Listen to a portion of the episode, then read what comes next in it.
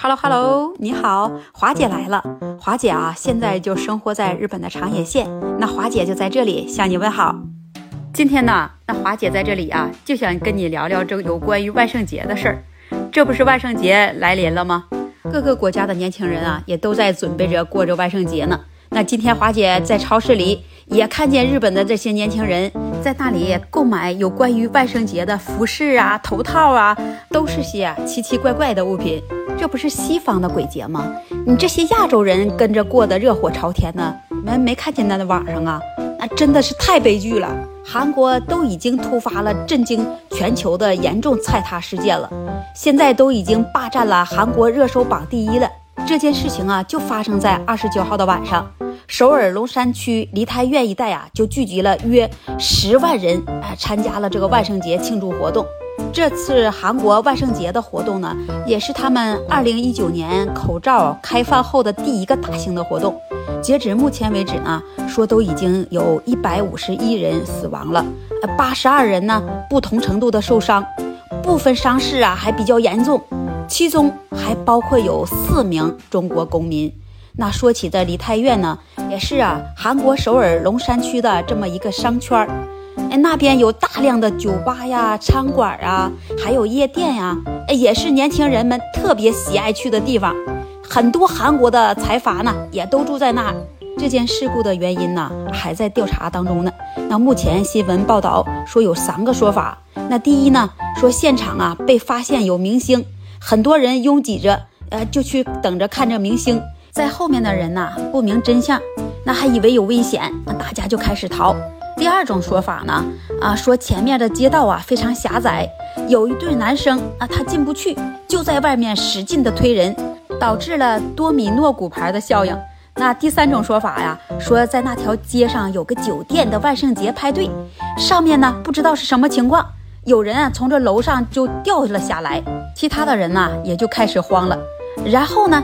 这整条街上的人啊，都开始慌了。当然啊，这三种不同的说法呢，也只是来自现场的一些目击者而已。相关的调查人员呢，也正在收集所有的资料和现场的监控。信呢，很快就会有更准确的消息就出来了。但无论是哪种原因，是不是人为故意？已经造成了无法挽回的惨案了。那根据现场的亲历者说，当时大家出去的时候呢，下面一层都是人，很多往前逃的人呐，都被后面的人流给推着。这一路上是踩着别人出去的，他们唯一能做的就是啥呢？就是被推出的时候不要自己跌倒喽，怕成为了被踩在上面的那个人。只有这样啊，那其他的就什么也做不了了。我们就可想而知了。些劫后余生的人呐，他们的心里呀是该有多恐慌，该有多后怕呀！据说啊，参加这次活动的大多数啊都是二十多岁的年轻人，又是因为过了这么一个洋节啊，把自己年轻的宝贵生命啊都给断送了啊，真是让人叹息呀！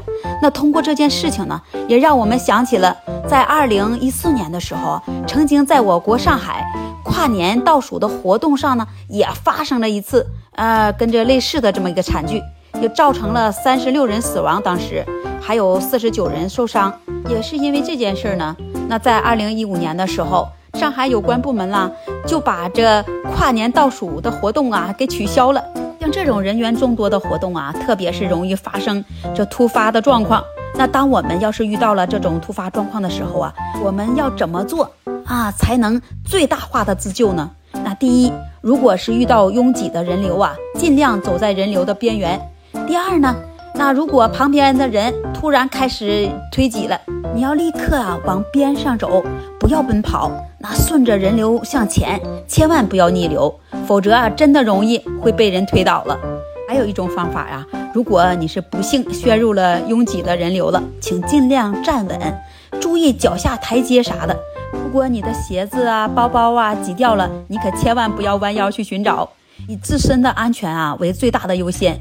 如果有机会抓住任何牢固的东西了，赶紧抓住，慢慢走，或者是停住，等着这拥挤过去了你再走。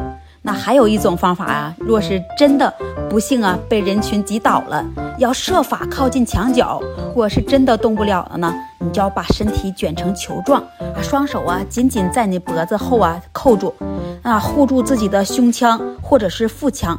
这里啊是重要的器官。那最后呢，那希望大家在出行活动的时候，如果你在玩的尽兴的时候啊，你也千万不要忘了啊，注意自己的人身安全。最后呢，那华姐也在这里祈祷，希望在梨泰院受伤的这些伤者们能够平安顺利的康复。欢迎你在评论区留言跟华姐互动，记得别忘了关注华姐哦。期节目啊，华姐就跟你聊到这里，那下期节目会更精彩哦。那我们下期节目再见。